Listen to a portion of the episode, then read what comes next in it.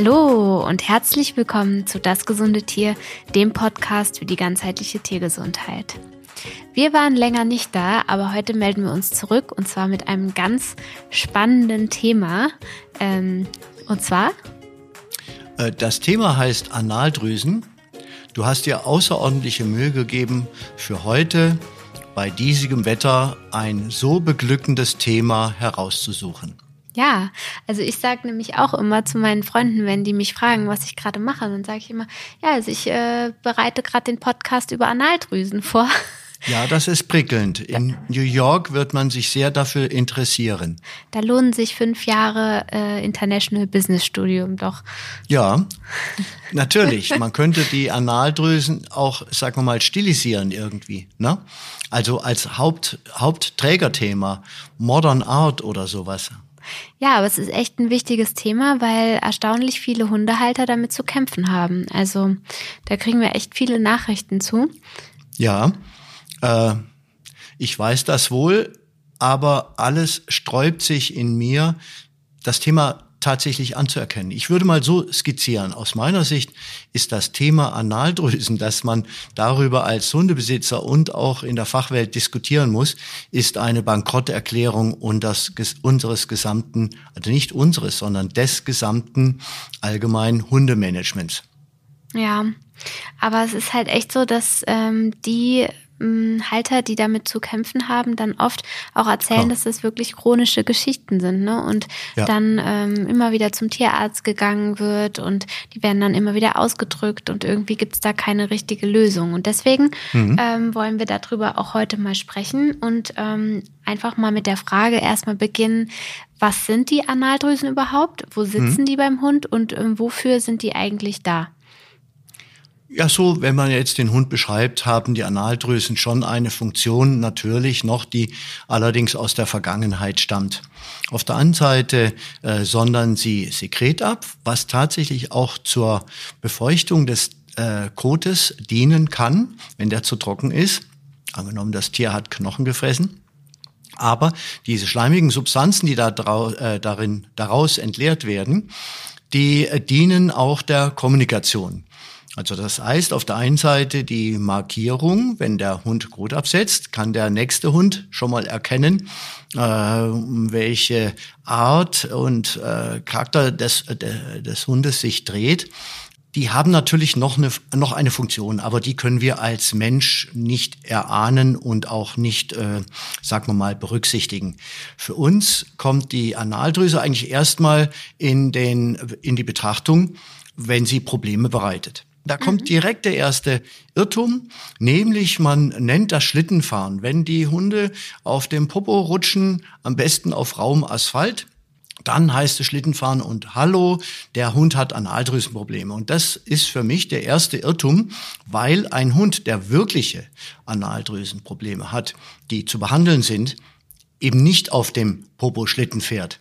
Das würde ihm nämlich viel zu weh tun. Das Schlittenfahren ist einfach ein Vorsignal der Analdrüsenerkrankung, äh, was eben mit Säureausscheidung des Dickdarmes zu tun hat, mit Übersäuerung. Und das ist ja schon nicht artgemäß. Wie kann ich denn so als Halter dann erkennen, ob mein Hund wirklich Analdrüsenprobleme oder Entzündungen hat? Also hm. ja, eigentlich kaum.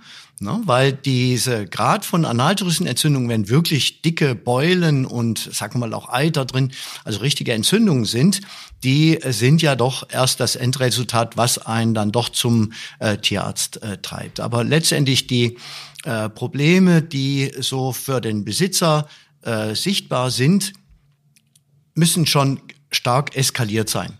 Das heißt, der Besitzer, der sieht, dass der Hund sich daran oft leckt oder eben, äh, wie gesagt, irgendwelche Veränderungen am Popo hat, dass es rissig wird, trocken, äh, so der ganze Schleimhaut entzündet und so weiter, der ist eigentlich besser dran, wenn er direkt Maßnahmen ergreift. Mhm weil die Differenzierung, was jetzt dahinter steckt, die kriegt er sowieso nicht hin. Das heißt, es gibt mhm. schon so kleine Anzeichen, äh, wie zum Beispiel, dass die Hunde sich oft um die eigene Achse drehen ja. oder sich ähm, dann am Popo lecken oder sowas. Genau. Ähm, ähm, das sind Anzeichen, dass diese Drüse wahrscheinlich irgendwo überlastet ist, heißt aber noch nicht, dass das jetzt ähm, starke Analdrüsenprobleme sind, bei denen direkt sowas im Raum stehen sollte, wie Analdrüsen müssen rausoperiert werden oder sowas. Nein, das schon gar nicht. Mhm. Also da muss ich direkt auch meinen Blog einlegen. Die muss man einfach umgehen.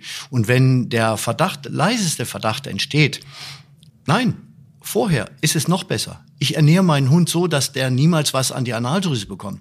Mein Vater würde heutzutage, der würde sich an den Kopf fassen, über was für Probleme wir äh, reden. Niemand wusste, dass der Hund überhaupt Analdrüsen hat. Warum? Es gab bei der einfachen Ernährung vor 50 Jahren hatten, hatten wir keine Probleme in der Form. Diese Probleme entstehen erst durch die Überernährung, Fehlernährung und auch durch das medikamentöse Management. Mhm. So, das heißt, wenn irgendwie der Besitzer dafür sorgen will, dass da niemand herumdrücken muss an den Analdrüsen, äh, sollte er natürlich äh, richtig ernähren und ähm, auch an unsere Futterstrategien denken, weil ich stehe dafür gerade, dass bei korrekter Ernährung, besonders auch des Junghundes, eigentlich Analdrüsenprobleme vollkommen überflüssig sind. Die Vorsorge ist also top, das ist der Big Point. Und das andere ist schnelle Reaktion. Wenn irgendwelche Erscheinungen da sind, die darauf hinweisen, dass da irgendwas nicht stimmen könnte, na, äh, Schleimbeimengungen auf dem Kot, was du jetzt gesagt, hat, äh, gesagt hast, ähm, das Herumgucken, nach, äh, das vielleicht auch am äh, Popolecken, äh, Dazu gehört sogar als Frühsignal das Schlittenfahren und aber auch letztendlich wenn man da hinschaut, dass man sieht, da ist irgendwie was ein bisschen geschwollen oder so, dass man direkt Maßnahmen ergreift, ne, die in der Ernährung liegen und auch in der ähm, sehr, äh, sehr guten äh, Form der Kur, also der Analdrüsenkur. Jetzt ist es aber auch so, dass wir ja auch Kunden haben, also muss sagen, wirklich wenige. Aber wir haben welche, die unser Futter füttern, also kalt gepresst füttern.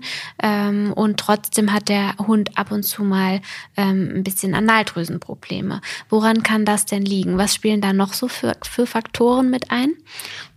Gut, es gibt einerseits Analdrüsenprobleme, die wirklich stattfinden. Und es gibt andererseits aber auch Analdrüsenprobleme, die werden definiert als Probleme. Ne? Zum Beispiel wenn die Analdrüse jetzt äh, ein bisschen mithelfen muss mit ihrer Regulation. Ich spreche gleich noch drüber, was die Analdrüse für den ganzen Körper bedeutet. Dann kann es auch durchaus passieren, dass die Analdrüsen ausgedrückt werden, dass ähm, hier eine mechanische Manipulation dazu kommt, dass dann der Fachmann, die Fachfrau sagt, oh, das ist eine schlimme Analdrüsenentzündung. Ähm, es gibt verschiedene Bereiche. Ich habe so manche Analdrüsenentzündung äh, selber analysieren dürfen, die an sich keine richtige Problematik darstellte, sondern einfach ein, sagen wir mal, eine Dysfunktion, ein, ein nicht richtiges Funktionieren des Dickdarmsystems. Wenn wir mal den ganzen Körper betrachten, dann sind die Analdrüsen nicht nur irgendwie so eine Drüse, die da so ein bisschen was macht, da hinten ganz am Schluss des äh, Hundes, sondern sie sind natürlich in ein Gesamtsystem eingebettet. Ich möchte mal so sagen, die Analdrüsen sind auf, ein, auf der einen Seite eine Warnlampe, ja, auf der anderen Seite aber auch ein Signalgeber. Das heißt, je nachdem, wie der Dickdarm äh, auch am hinteren Ende funktioniert, desto mehr werden die Signale gebraucht und auch genutzt, die von den Analdrüsen über den ganzen Körper ausgehen.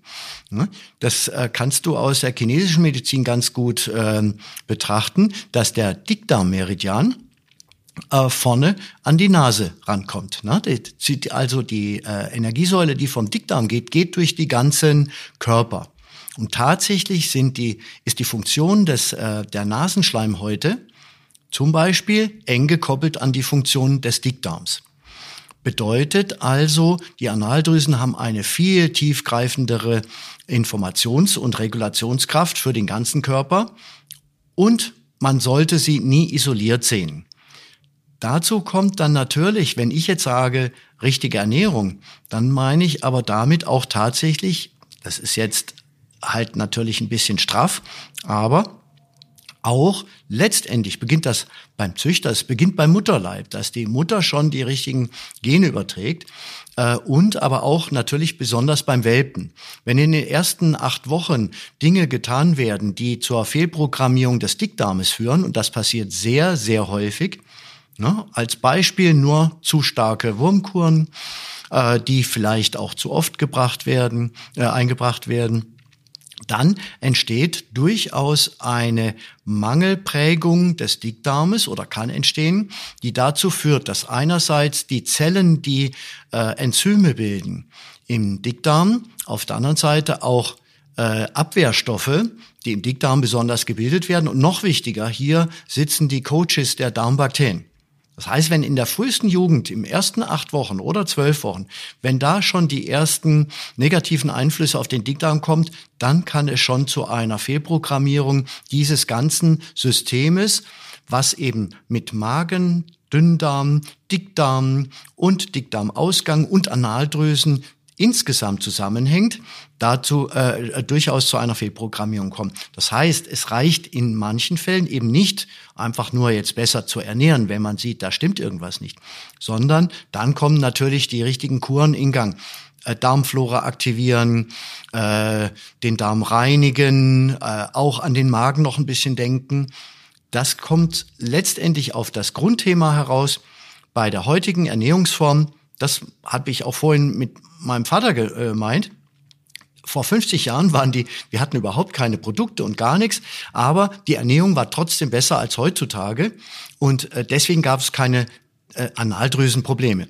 Heutzutage überfrachten wir die Systeme, aber wir vergessen einfach das Dickdarmsystem. Bei der Prägung des, äh, des jungen Hundes und später auch des heranwachsenden Hundes und auch später, wenn dann Probleme da sind. Wir übersehen oft die Notwendigkeit, dass wir da richtig rangehen müssen. Ja, also richtig konsequente Kuren, richtig ganz korrekte Ernährungsumstellungen, Verbesserungen und auf der anderen Seite, ich plädiere dafür, nicht zu viel rumdrücken. Die Analdrüse ist rachsüchtig. Erstmal dem Hund tut es sau weh.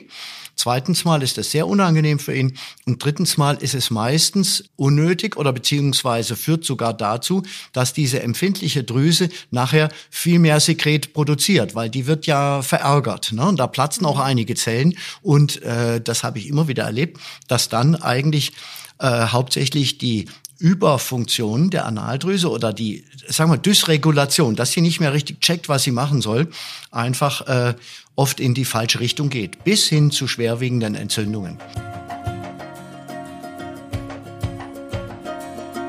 Also beim Otto, ähm, meinem Retromops, ja. war das ja auch so. Der hat mhm. ähm, am Anfang in den ersten Wochen, nachdem wir ihn abgeholt haben von der Züchterin, mhm. Wirklich ein bisschen Analdrüsenprobleme gehabt. Ja. Und ähm, dann mit dem Spring, also wurde natürlich dann auf unser Welpenfutter Spring umgestellt, wurde das dann auch langsam besser, ähm, mhm. aber war noch nicht ganz weg.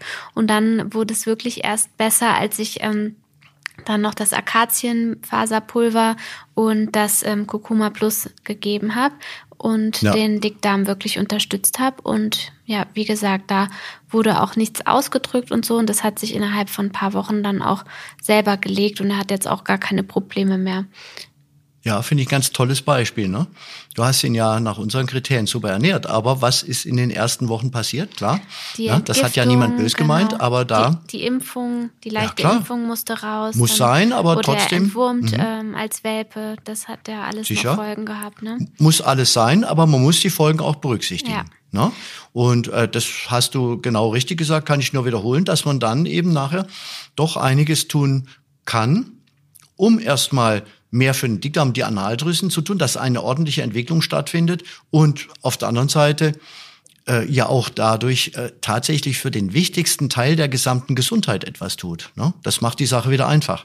Weißt du, woran das liegt? Ich habe immer das Gefühl, so in Foren ähm, und was ich so von Kunden höre, mhm. dass manche Hunderassen einfach wirklich da anfälliger sind mit den Analdrüsen. Also der Labrador, ja. der Mops, die französische Bulldogge, das sind irgendwie so Rassen, die das äh, doch häufiger bekommen als jetzt andere ja, Hunderassen. Das Das bestreite ich direkt, weil ah. äh, natürlich erscheint das so, aber ich bin absolut sicher, dass es daran liegt, dass diese Hunderassen eben noch mehr verwöhnt werden oder beziehungsweise noch mehr, ja, in meinen Augen halt fehlernährt, überernährt werden und äh, einfach zu viel Sachen bekommen, die dem Dickdarm einfach nicht gut tun. Mhm. Weil ich habe viele tausend Patienten gehabt und ich habe auch all diese Rassen immer wieder natürlich äh, auf, äh, am, am Popo untersucht. Hm, ich sage jetzt mal, das ist von der Rasse unabhängig.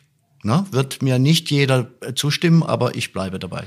Okay. Mhm. Und nochmal zusammenfassend, das heißt, die Analdrüsen sind wirklich auch äh, direkt verbunden mit dem Dickdarm. Ja. Und wenn dieser nicht genau. in Ordnung ist, dann, dann trägt, überträgt sich das auf die Analdrüsen, weil die sozusagen das Entgiftungs, auch eins der Entgiftungsventile sind, ja, äh, was den Dickdarm betrifft. Okay. Genau, ist wie mit allen anderen Drüsen. Ja. Aber die Analdrüsen sind die halt, die uns direkt ins Auge springen äh, oder in die Nase.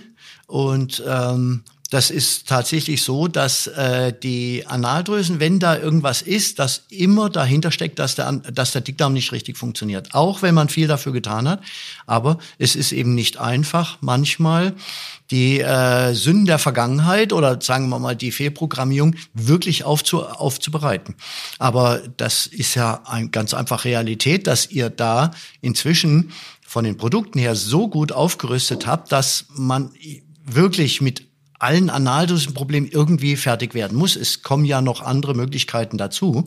Ja, also Antibiotika, nein. Na, manchmal ist das Sekret ein bisschen gelblich, ja, und dann wird gleich zu Antibiotika gegriffen, aber das freut den Dickdarm auch nicht besonders.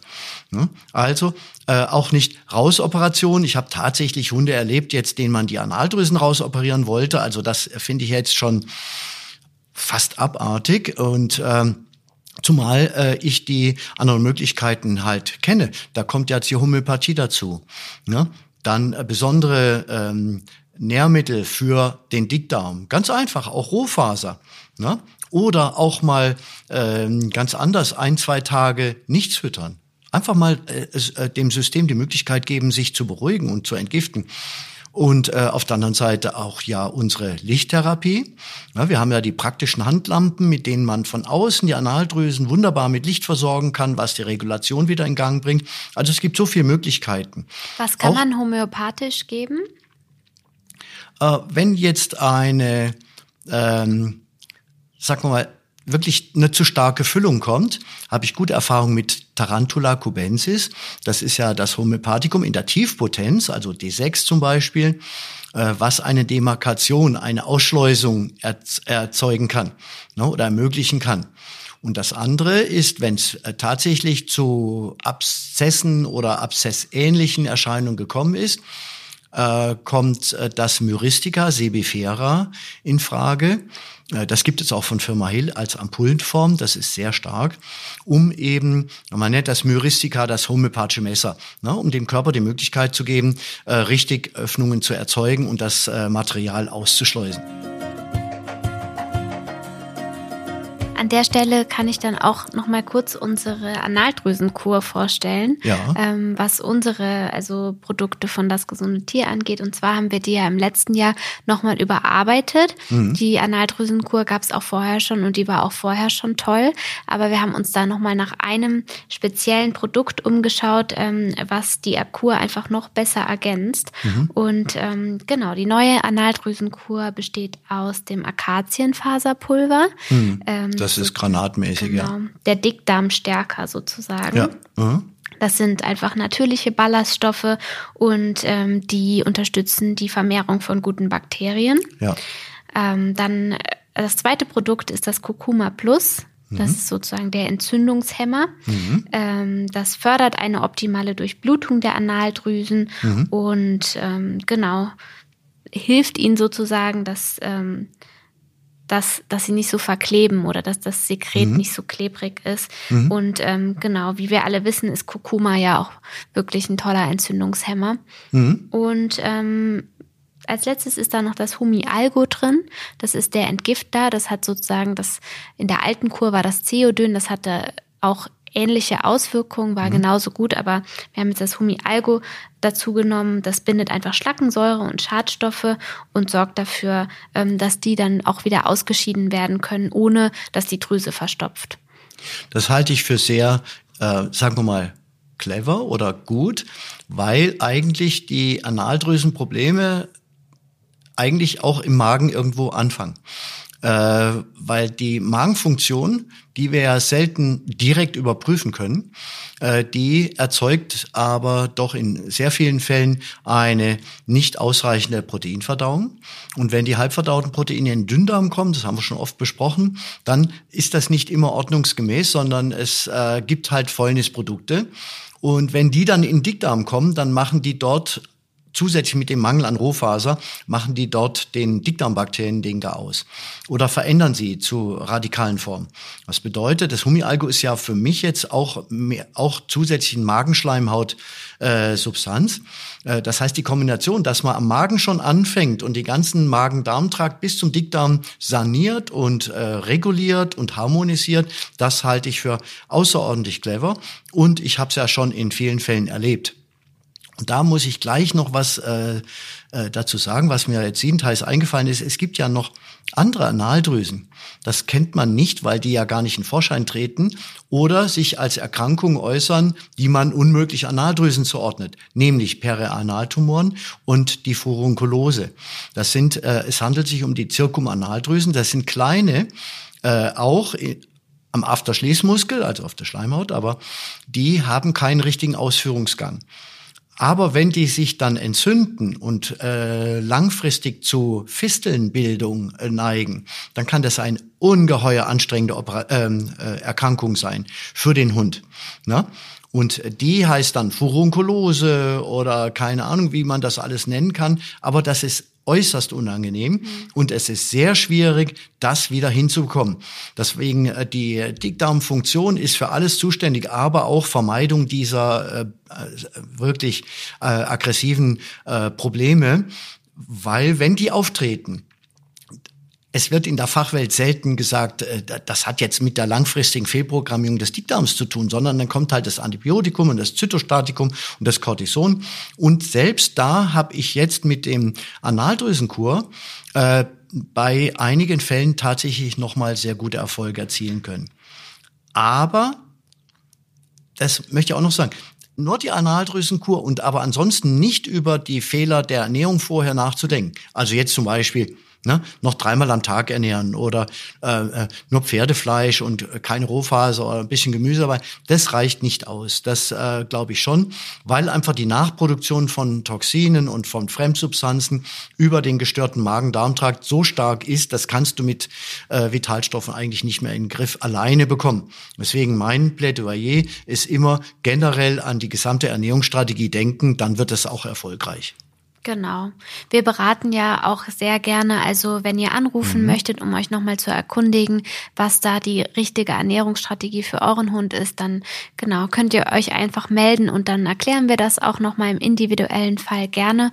Und ansonsten ist es halt bei unserer Nahldrüsenkur wie bei allen anderen Produkten auch, äh, und das finde ich auch immer so toll an unseren Produkten, dass sie sich natürlich auf das ganze System, also auf den ganzen mhm. Körper auswirken. Und ähm, zum Beispiel das Kurkuma, das ist nicht nur gut für die Analdrüsen, das ist in ja, dieser genau. Kombination genau. an Produkten jetzt ähm, auf Analdrüsen ausgerichtet oder auf den Dickdarm ausgerichtet, aber ähm, tut natürlich auch allen anderen Zellen im Körper und allen anderen Drüsen. Mhm. Und ähm, du hast ja eben gesagt, gibt auch noch andere Analdrüsen und so. Das wirkt sich natürlich auf alles positiv positiv aus. Und deswegen kann ich meinem Hund auch nur was Gutes tun damit. Und ähm, was ich da auch noch ganz kurz sagen wollte, was ich eben eigentlich zur Kur direkt sagen wollte, ähm, wir hatten uns eigentlich haben wir uns ähm, lange überlegt, ob wir diese drei Produkte in Kombination bringen wollen, ähm, weil die schon alle sehr hochwertig sind von ihrer, von ihren Zusammensetzungen und von ihren Inhaltsstoffen. Ähm, und äh, dadurch wird die Kur auch ein klein wenig hochpreisiger. Ähm, aber wir mussten diese Kombi nehmen, weil das wirklich die absolute Power-Kombi ist und zu den besten Resultaten geführt hat, auch in der Tierarztpraxis. Und weil wir uns auch natürlich denken, lieber einmal in eine gute Kur und in gutes Futter investiert, als ähm, jetzt alle paar Wochen zum Tierarzt trennen und die Analdrüsen äh, wieder ausdrücken lassen. Das kostet auf lange Sicht auch viel. Und äh, dann tue ich lieber was äh, Gutes für meinen Hund, was, was dann auch das Problem aus der Welt schafft. Das sehe ich auch so. Letztendlich sehe ich es am liebsten aus dem Blickwinkel meines Hundes und lieber etwas Sinnvolles tun und dafür zwei Euro mehr ausgeben, als sich nachher mit den Problemen rumzuplagen, weil die enden ja nie. Ne? Wenn, wenn, wenn man da jetzt, ähm, sagen wir, das falsche Management macht, ist ja nicht so, dass nach äh, zwei Monaten dann äh, die Sache beendet ist, sondern die geht irgendwo woanders weiter. Und das äh, bringt natürlich zur Empfehlung, äh, lieber etwas Konkretes zur Eigenregulation zu machen. Jetzt ist es ja auch oft so, dass der Hund schon so lange Analdrüsenprobleme hat, dass ähm, selbst unsere Kur das jetzt nicht ähm, direkt richten kann sozusagen, weil es einfach chronisch geworden ist. Hm. Was empfiehlst du da? Äh, an, bei diesen Fällen habe ich oft erlebt, dass tatsächlich die gesamte Umgebung des Dickdarms richtig atrophiert ist, also dünner geworden ist. Das kann man als Besitzer auch fühlen, dass man äh, äh, richtig äh, an die Ränder der, des Afters fühlt und dann merken wird, wie der, der Schließmuskel, also wieder äh, ja, der Schließmuskel, Ende des Dickdarms, wie das nach außen steht. Und wenn man seitlich reinfühlt, dann fällt man richtig mit dem Finger in die Beckenhöhle rein. Also das heißt, das, Gewe das Geweb, der Gewebschwund in der Umgebung des Afterschließmuskels, der ist auch für Laien ganz gut feststellbar. Das zeigt aber auch, wie chronisch zehrend die negativen Einflüsse sind. Und äh, deswegen ist das so natürlich, wenn das jetzt ganz schlimm ist und so weiter, gut, okay, ich sage jetzt nichts gegen Antibiotika. Aber ich, ich äh, sage noch mehr dafür für die Homöopathie, für die Analdrüsenkurme, für ein, zwei Tage Fasten, für äh, die direkte Ernährungsumstellung und Verbesserung und auch für zum Beispiel für die Lasertherapie, weil man mit der, die Umgebung des Dickdarmes kann man wunderbar mit dem mit der Feldlasertherapie behandeln. Und man braucht nur äh, zwei, maximal drei Sitzungen, um das Gewebe so wieder aufzufüllen, dass die Energieverbindung vom Dickdarm zum Dünndarm schon wieder äh, in Verbindung mit der Kur äh, auch gut funktionieren kann. Also dann lieber heilendes Licht einsetzen. Äh, es gibt inzwischen genug Lasergeräte und genug Partner, die sowas anwenden. Und wenn es jetzt bei meinem Hund wäre, und das wäre auch gerade chronisch, dann würde ich lieber sowas äh, wählen. Mhm.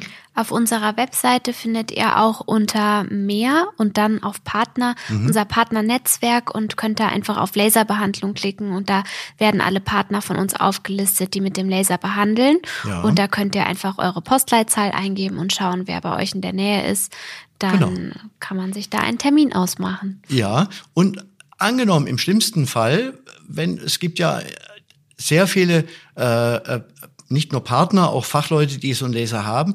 Äh, angenommen, man geht dorthin und äh, und der Fachmann, die Fachfrau sagt dann, äh, das habe ich jetzt aber auch noch nicht gemacht, obwohl ich einen Laser habe, äh, dann äh, mir einfach eine E-Mail schreiben und ich kann mit dem äh, Fachmann, Fachfrau zusammenarbeiten, dass ich ihm einfach ein kleines E-Mail schicke und äh, eben genau erkläre, wie das äh, vonstatten gehen kann. Genau. Was kann ich denn noch tun, wenn mein Hund jetzt entzündete Analdrüsen hat und ich möchte dem auch noch von außen, also lokal, äh, was Gutes tun, irgendwas drauf schmieren? Was würdest du da empfehlen? Also ich habe bis jetzt ähm, das die Heilpilzpflege am effizientesten gesehen. Die Heilpilzpflege, die Salbe, weil die geht schön in die Hautzellen rein. Das sind nur ungiftige Substanzen. Das ist wichtig halt, weil der, der Hund will ja lecken am Popo, ne? dass er da nichts äh, Chemisches aufnimmt. Also die Heilpilzpflege macht das schön geschmeidig und ermöglicht auch eine, eine Erweichung des erstarrten, äh, der erstarrten Schleimhautanteile. Ich würde dabei bleiben. Die Heilpilzpflege ist klasse. Die hat auch richtig tolle Inhaltsstoffe. Da mhm. ist Reishi-Extrakt drin, Calendula, Jojoba, Avocado und Schwarzkümmelöl mhm. und ähm, noch paar andere Sachen, aber ganz natürlich und ganz, also wirklich hochwertige Sachen sind da drin. Ja, es dreht sich ja nicht nur um die Haut, ne, sondern auch um die Heilimpulse. Das heißt, optimal sind solche Dinge, die auch über, jetzt du sagst ja mit den Heilpilzen, äh, eine, eine tiefergehende Information auch verabreichen. Das ist lokal möglich, weil die Hautzellen, wo man das draufschmiert, haben auch Systeme, die die Information nach innen bringen, die dendritischen Nervenfasern zum Beispiel. Das heißt, letztendlich bleibt es nicht nur außen, sondern man kann damit auch Heilungsimpulse auf die Analdrüsen und auf das Dickdarm sogar äh, in gewisser Weise ausüben. Mhm. Und was ist mit dem Lipkokummer? Äh, Lipkokummer äh, kann man lokal auch sehr gut auftragen. Das ist ja das äh, Tolle daran, dass es so verarbeitet ist, dass man äh, ganz gering nur dosieren muss, also jetzt lokal paar Tropfen verreiben, die aber dann trotzdem in die Tiefe hineinziehen, also sag mal gut resorbiert werden. Also sag mal so wenn ich die Wahl hätte, würde ich das vielleicht sogar abwechselnd machen. Ne? Mal Lipkurkuma mehr als Heilungsimpuls und die Heilpilzpflege dann auch mal, aber mehr als, sagen wir mal, als lokaler Gewebsmatador. Mhm. Okay. Toll, das, der Begriff ist mir gerade eingefallen. Gewebsmatador. Ist doch super, oder? Der Wahnsinn. Ja. Hast du sonst noch irgendwas über das Thema Analdrüsen zu sagen? Ja, ich möchte sagen, wir müssen uns den Problemen der Zeit stellen. Es nutzt mir gar nichts äh, zu sagen, dass bei unserem Schäferhund vor 50 Jahren keine Probleme da waren, sondern heute ist es halt einfach zum großen Problem geworden. Und da kann man noch so viel diskutieren. Man muss sich dem Problem stellen. Aber das Wichtigste ist, wir müssen den betroffenen Hunden helfen, dass die halt nicht diese ganzen Szenarien über sich ergehen lassen müssen. Und da kommen wir wieder zur Vorsorge. Meine Werbung ist hauptsächlich für äh, Vorsorge, den Hund von vornherein richtig ernähren, zwischendurch Darmkorn äh, reinziehen und äh, auch so Substanzen wie das Akazienfaser ein, äh, einsetzen, um einfach überhaupt gar nicht erst dazu kommen zu lassen. Dann sind wir, dann haben wir die, die Verbindungen zu früheren Zeiten wieder geschlossen. Mhm. Okay. Ja. Das war, fand ich sehr interessant. Mehr gibt's nicht. Dann hol mal den Kuchen aus dem Kühlschrank. Wir verabschieden uns und ja, bis nächstes Mal. Tschüss. Tschüsschen.